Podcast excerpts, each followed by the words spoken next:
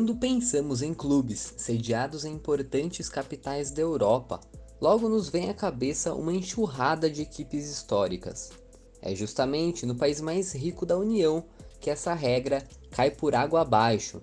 O Por Trás do Gol de hoje irá te contar os motivos que afastaram o clube mais popular de Berlim das grandes glórias dentro das quatro linhas. Freunde, was gibt es als hier im Stadion unserer Hertha-Mannschaft die Däumchen zu drücken und sie von den Rängen zu unterstützen auf dem Weg nach oben. Nur nach Hause. Em 25 de julho de 1892, no coração de Gesundbrunnen, um bairro de operários no centro de Berlim, nasceu o Berliner Football Club Hertha 92, a partir da ideia de quatro jovens, os irmãos Otto e Willy Lorenz, e também irmãos Max e Fritz Leinder.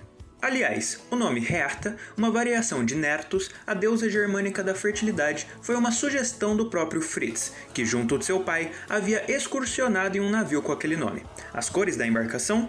Azul e branco.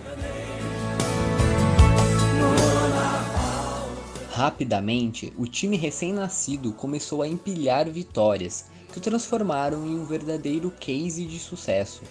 Os triunfos dentro das quatro linhas funcionavam como uma espécie de imã para os novos jogadores, que chegavam de Baciata ao Hertha. Relevante dentro do cenário local, os cartolas do clube foram essenciais para a fundação da Federação de Futebol de Berlim.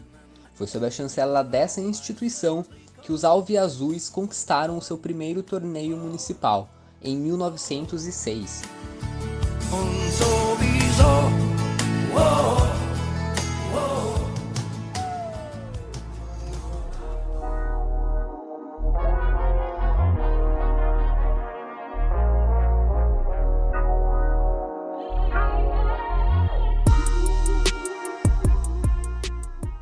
Partir de 1910, o Hertha se consolidou como a principal agremiação esportiva da capital, um reflexo do que acontecia dentro de campo. Em maio daquele ano, a equipe derrotou o Southend United, sagrando-se o primeiro clube da Europa continental a bater um time profissional da Inglaterra. Esse feito foi um divisor de águas na história do Hertha, que a partir de então passou a levar multidões nos estádios e receber, na mesma proporção, a adesão de milhares de novos sócios. Tudo corria até que uma pedra, ou melhor, uma grande guerra, entrou no caminho dos alviazuis.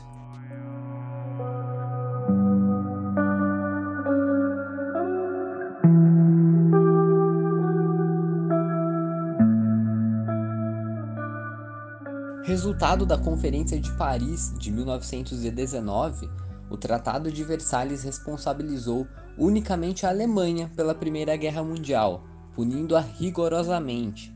Além de perder colônias e territórios, o Estado alemão foi totalmente desarmado e mais, teve que pagar pomposas indenizações aos países vencedores, aqueles que integravam a Tríplice Entente. Para se ter uma noção, somente em 2010 essa dívida foi completamente quitada.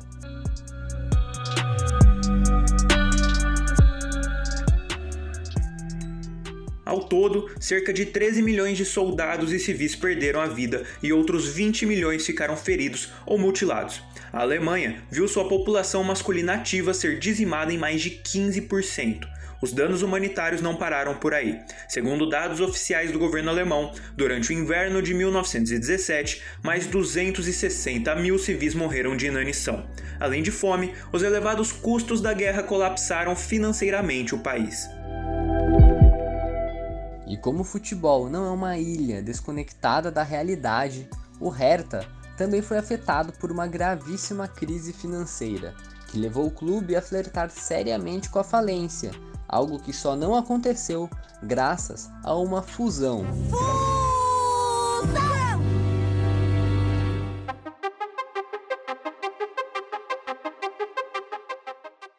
1920, o Berliner Football Club Hertha 92 se juntou ao Berliner Sport Club, formando o Hertha Berliner Sport Club.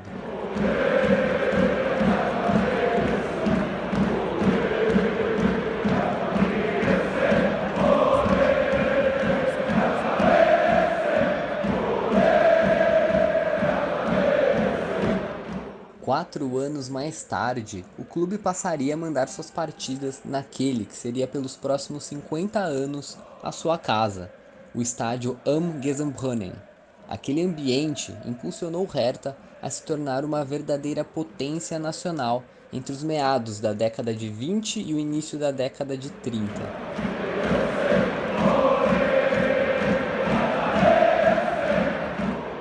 Todo, foram 10 títulos conquistados, sendo 8 campeonatos berlinenses e 2 alemães, os únicos, inclusive, nos mais de 128 anos de história do clube. Mas, novamente, os rumos da história seriam alterados.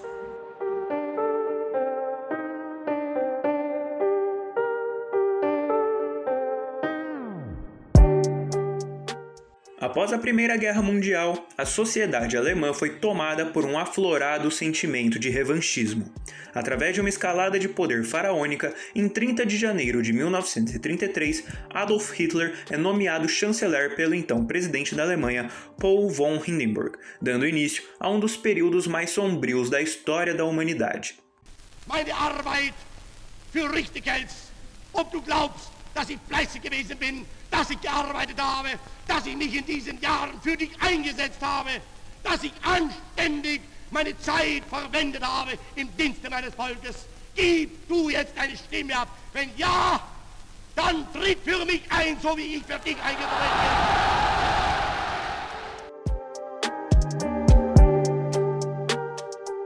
Coincidentemente, os primeiros feitos do Hertha se confundem com a ascensão do Terceiro Reich. Observando as façanhas alcançadas pelo time nos gramados, o Estado não perdeu tempo.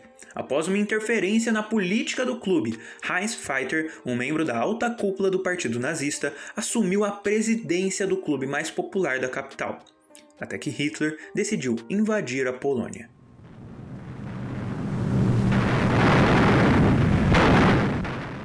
A Batalha de Berlim foi o último ato da Segunda Guerra Mundial. Tamanha foi a destruição que até os dias atuais vestígios do conflito ainda podem ser vistos pela capital.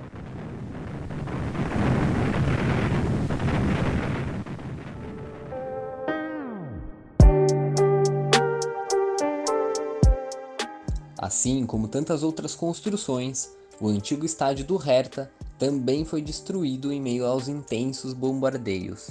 Com a derrota de Hitler, a capital e o país foram administrados conjuntamente pelos quatro aliados vitoriosos, em quatro zonas separadas.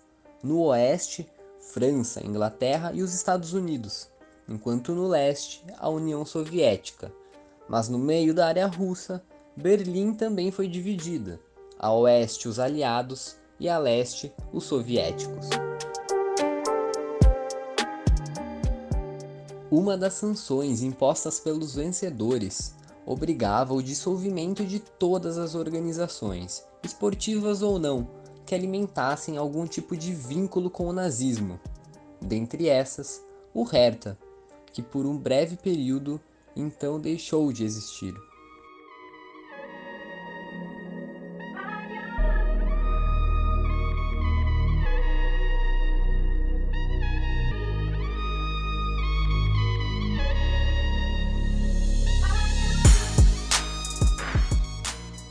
Ainda em 1945, o clube é refundado, passando a se chamar Sportgemeinschaft Gesundbrunnen. Em uma época onde a tensão entre as duas partes do país não era tão latente, a equipe seguiu disputando o campeonato municipal. Quatro anos mais tarde, um novo rebatismo, Hertha Berliner Sport Club, atual nome da equipe.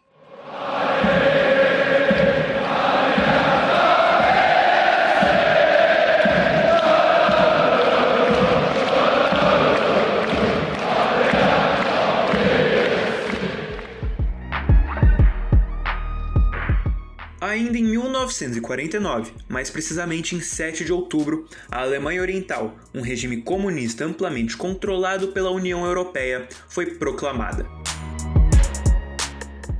Apesar da divisão de Berlim, o Hertha continuava sendo o clube de maior torcida da capital. As campanhas vitoriosas na década de 30, que encerraram um jejum de 19 anos sem um time da capital se sagrar campeão alemão, alavancaram a equipe como a principal referência futebolística local. Não à toa, as arquibancadas do estádio olímpico eram tomadas por torcedores alviazuis dos mais diferentes bairros de Berlim.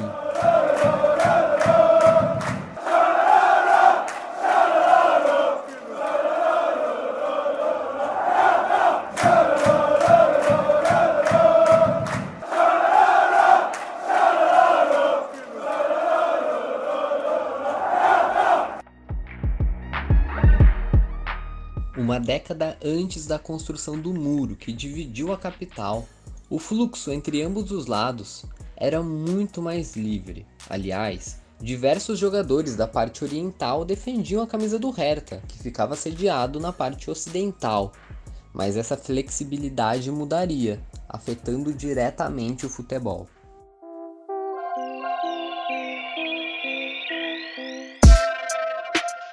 A partir da década de 1950, a Alemanha Oriental passou a proibir a passagem para o lado ocidental. Nesse período, a dissolução do Sportgemeinschaft Dresdner Friedrichstadt, antigo Dresdner Sport Club, último campeão nacional sob o regime nazista, se tornou um episódio emblemático.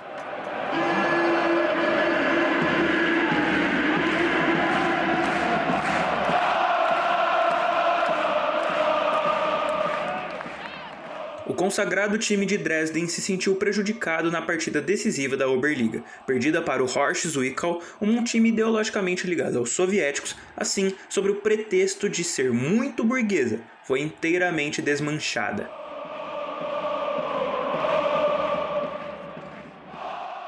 A ideia inicial da Federação de Futebol era que parte dos jogadores fossem repassados para outros clubes, priorizando aqueles ligados ao governo. No entanto, encabeçados pelo experiente centroavante Helmut Schum, que anos depois seria campeão do mundo em 1974 como técnico da Alemanha Ocidental, 11 atletas deixaram Dresden rumo ao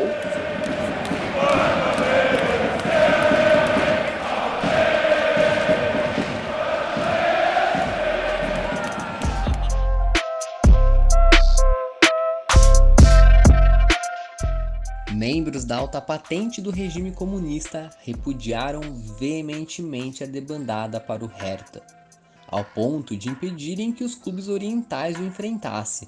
Outro problema semelhante ocorreu com o Union Oberschnaviden, que foi proibido de encarar o Hamburgo em uma partida válida pelo campeonato alemão.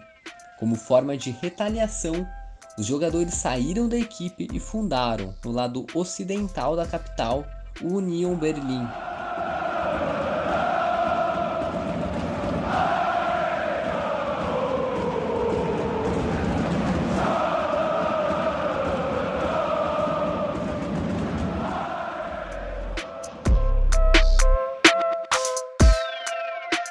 A partir de então, a Oberliga estava restrita apenas para os clubes do Oeste, por mais que os atletas e torcedores do Leste ainda marcassem presença durante os jogos.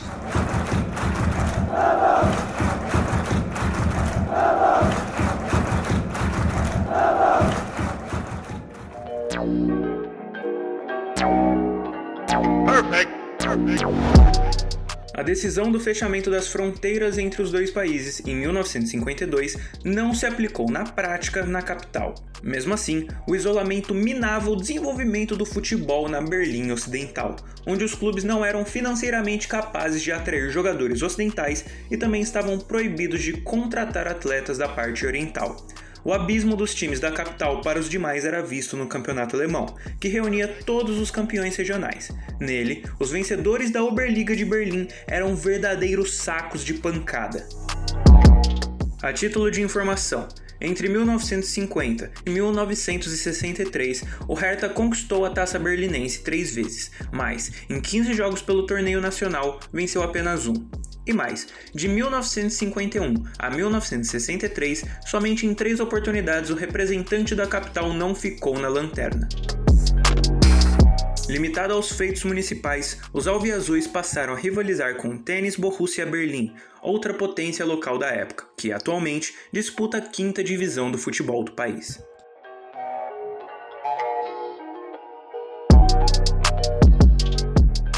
Popular o Hertha tinha torcedores espalhados por toda a cidade, mas geograficamente sempre existiu e ainda existe o maior número de torcedores no leste, justamente no lado oriental.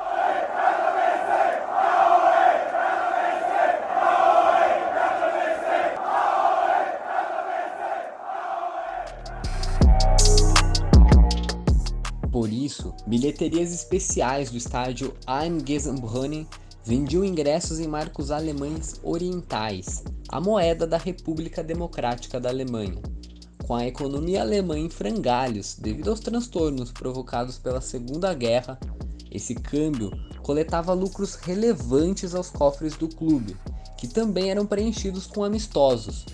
O mais famoso deles ocorreu em julho de 1960, quando o Santos, de Pelé, em pleno estádio olímpico de Berlim, bateu o Hertha por 4 a 2.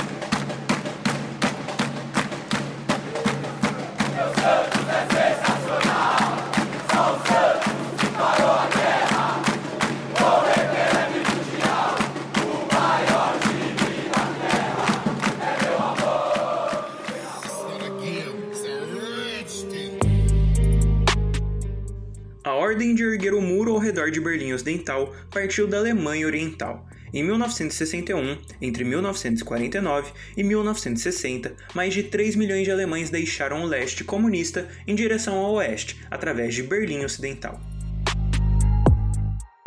Os mais de 150 quilômetros da barreira de pedra visavam impedir justamente a fuga de quem vivia sobre as diretrizes soviéticas.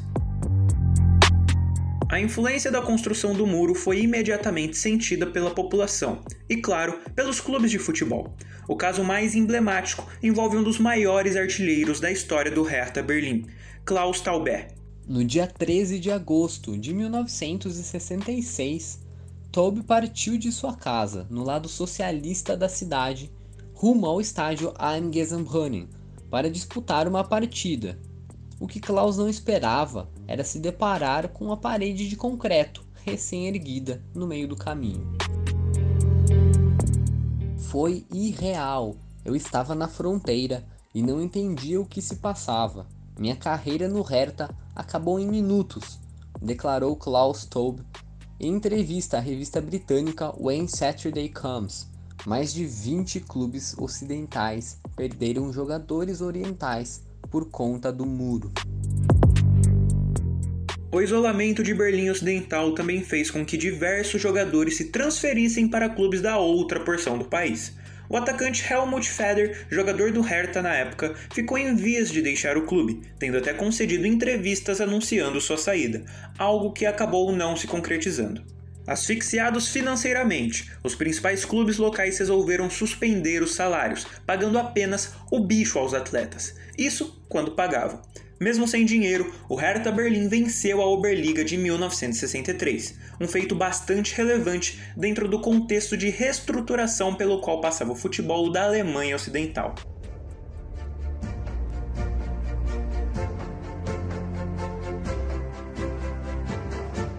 Na temporada 63 e 64 nasceu a Bundesliga, da qual Hertha faz parte.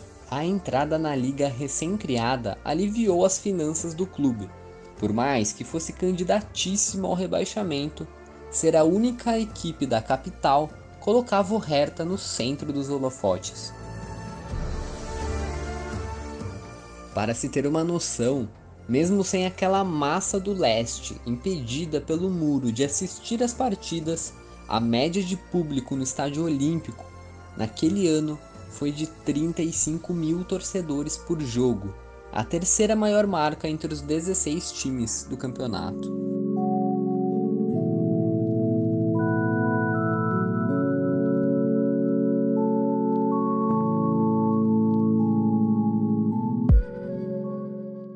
Mas nem todos os problemas giravam em torno do dinheiro. Um dos impasses mais frequentes acontecia nos confrontos fora de casa.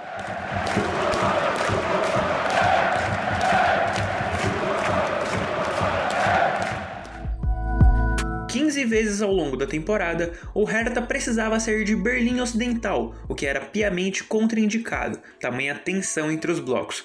Nessas condições, era preciso mover o mundo para que algum jogador sentisse atraído em defender o manto alviazul.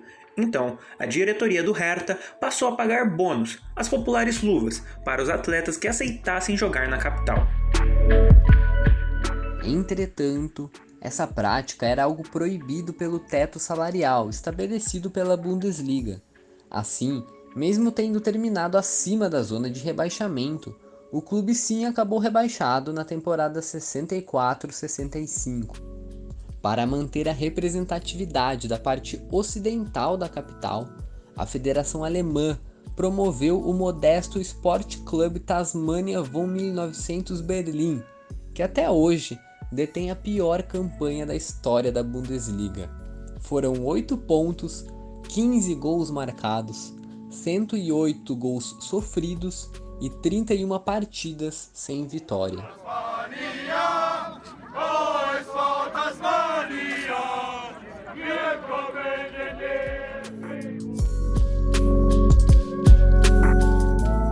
Impossibilitado de retornar à primeira divisão, o Hertha Berlim passou três temporadas disputando as divisões regionais. Nesse período, o time deixou o Estádio Olímpico, agora à disposição do Tasmânia, e voltou ao estádio Am Gessenbrunnen. Durante esse momento ruim, aqueles torcedores que ficaram isolados em Berlim Oriental demonstravam toda sua devoção ao clube, comemorando, vibrando e apoiando o Hertha na divisa do muro, do outro lado da cortina de ferro.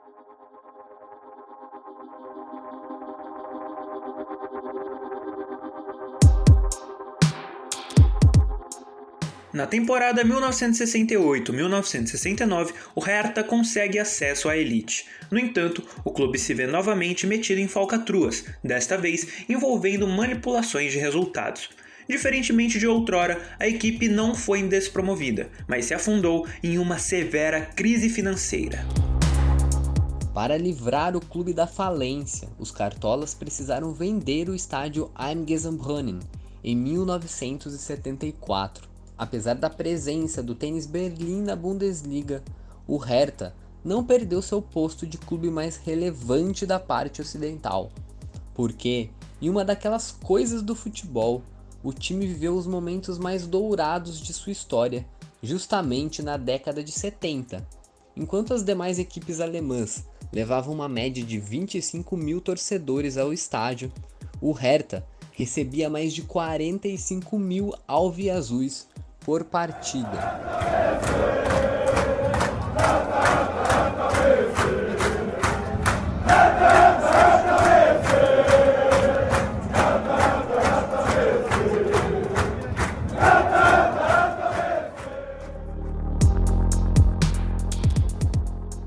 Além dos dois vice-campeonatos na Copa da Alemanha, o Hertha também foi figurinha carimbada em algumas edições da Copa da UEFA, cinco vezes mais precisamente.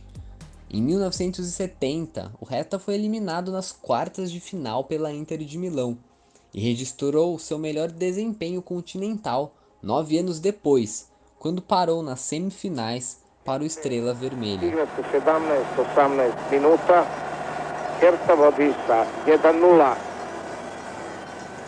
Pogrešio je Jovin i 2 kakav tragičan nesporazum. Pogrešio je Jović, lopta je došla pravo na glavu Zitki, koji je samo očešao temenom i Stojanović, mada se ispružio koliko je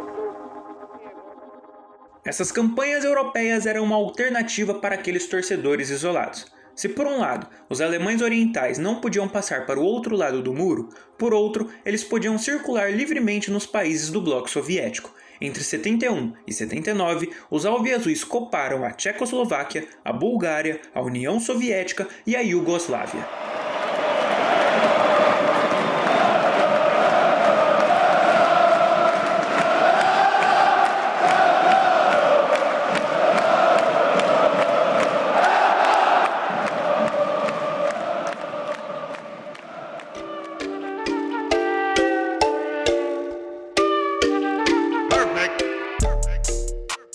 Copada mais marcante ocorreu nas quartas de final da Copa da UEFA de 1979.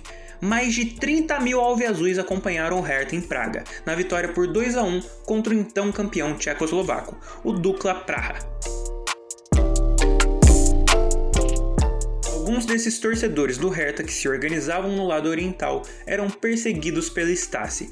Um dos principais líderes, Helmut Hloppfleisch, teve seu passaporte retido pela polícia secreta alemã, que também mudou seu emprego de eletricista para faxineiro. Entretanto, o embalo europeu do Hertha Berlim foi seguido de um verdadeiro balde de água fria. Na temporada 79 e 80 da Bundesliga, a equipe foi mais uma vez rebaixada. Problemas financeiros voltaram a fazer parte do dia a dia do clube, um reflexo de toda a parte ocidental da capital de Berlim, que estava enclausurada entre o declínio do regime comunista e a crise do petróleo, que atingiu em cheio o mundo capitalista. A economia das grandes nações foi atingida severamente pelo aumento de 400%. O clima foi de perplexidade. Ninguém esperava um aumento dessa ordem. Sem dinheiro para os ingressos, os alviazuis deixaram de frequentar o estádio olímpico e aos poucos o Hertha foi se tornando cada vez mais um time coadjuvante na segunda divisão. Mr. Gorbachev, tear down this wall. Há exatamente meia hora, a Alemanha é uma só nação. Berlim, a capital da nova Alemanha unificada, está tomada pelo povo. Pelo menos um milhão de pessoas estão nas ruas e todos querem passar sob o portão de Brandemburgo para celebrar a unidade nacional.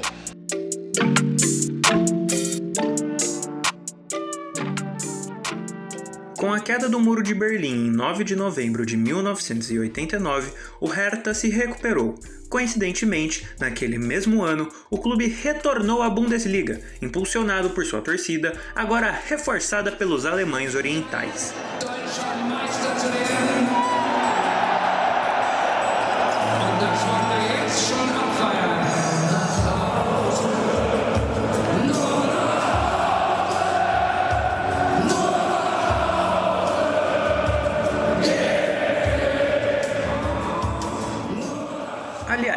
Registros históricos relatam que dois dias após a derrubada da cortina de ferro, mais de 10 mil torcedores atravessaram a fronteira para empurrar o Hertha contra o Wattenscheid.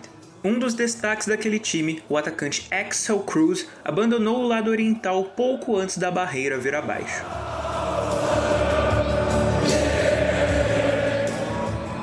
Entre idas e vindas, o Hertha se firmou na divisão de elite do futebol alemão apenas a partir da temporada 97-98. Foram nove participações consecutivas na Bundesliga, com campanhas consistentes, quase sempre se classificando para as competições internacionais. Und dann, nach diesem Eckball, das, was sich daraus entwickelt. Marcelinho guckt, schießt, ist er verrückt? Nein, ist er nicht!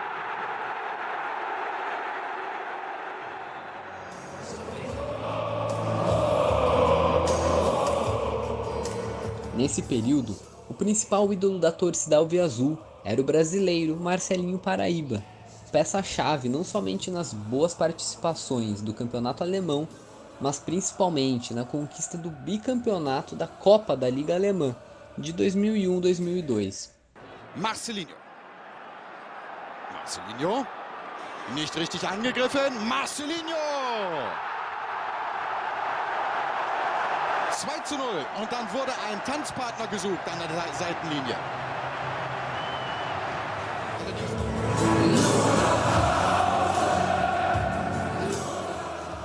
Em 193 partidas pelo Hertha, Marcelinho marcou 79 gols e deu 60 assistências. Por desavenças com a diretoria, o camisa 10 acabou deixando o clube rumo ao Trabzonspor da Turquia em 2006. Uma década mais tarde, o meia levou mais de 25 mil torcedores no Estádio Olímpico de Berlim em sua partida de despedida.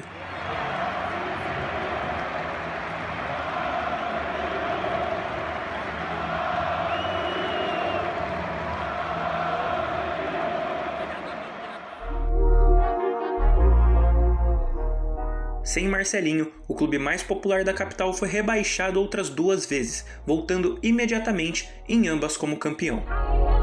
Para celebrar o aniversário de 30 anos da queda do muro, os torcedores do Hertha, no meio do estádio olímpico, recriaram a barreira. Ao fundo, na Ice Curve, a principal torcida organizada do clube, um mosaico 3D estampava o portão de Brandemburgo. Se futebol e política não se misturassem, sem dúvida alguma o Hertha Berlim seria uma potência mundial. Sigam por trás do gol nas redes sociais. Nossos arrobas estarão na descrição do episódio. Até a próxima e valeu!